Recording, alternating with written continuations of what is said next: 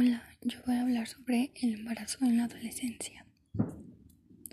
Dos de las principales causas del embarazo en la adolescencia están directamente relacionadas con el nivel de vida o por abuso sexual. Una vez entendemos cuáles son las principales causas, es importante hacer hincapié en las consecuencias y riesgos que supone un embarazo en la adolescencia. El embarazo en la adolescencia es un problema de salud pública que incide en la vida y salud del adolescente.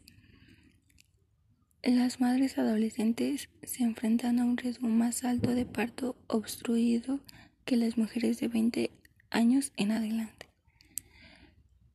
También tienen otras consecuencias además de las hormonales. Entra en juego de emotividad del adolescente. Su proceso de formación emocional altera la confianza en sí misma, se altera al creer que no puede ser capaz de llevar a cabo esta situación.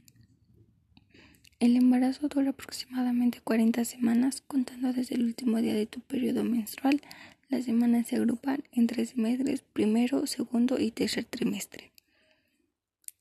En el primer trimestre puedes notar aumento de mamas, de estómago, rechazo de alimentos, entre otras cosas.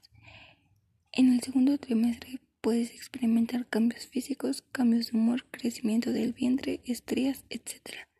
Y en el tercer trimestre puedes sentir cansancio, dificultad para respirar, algunas contracciones.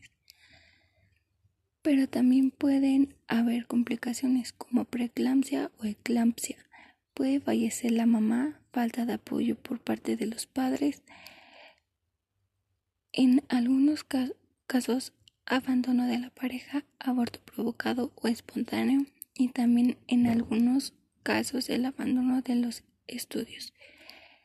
También se puede dar el caso que al adolescente le transmitan una infección de transmisión sexual y nada más se la pase al bebé y pueda, puedan hacer mal. Bueno, eso es todo. Mm, que estén bien.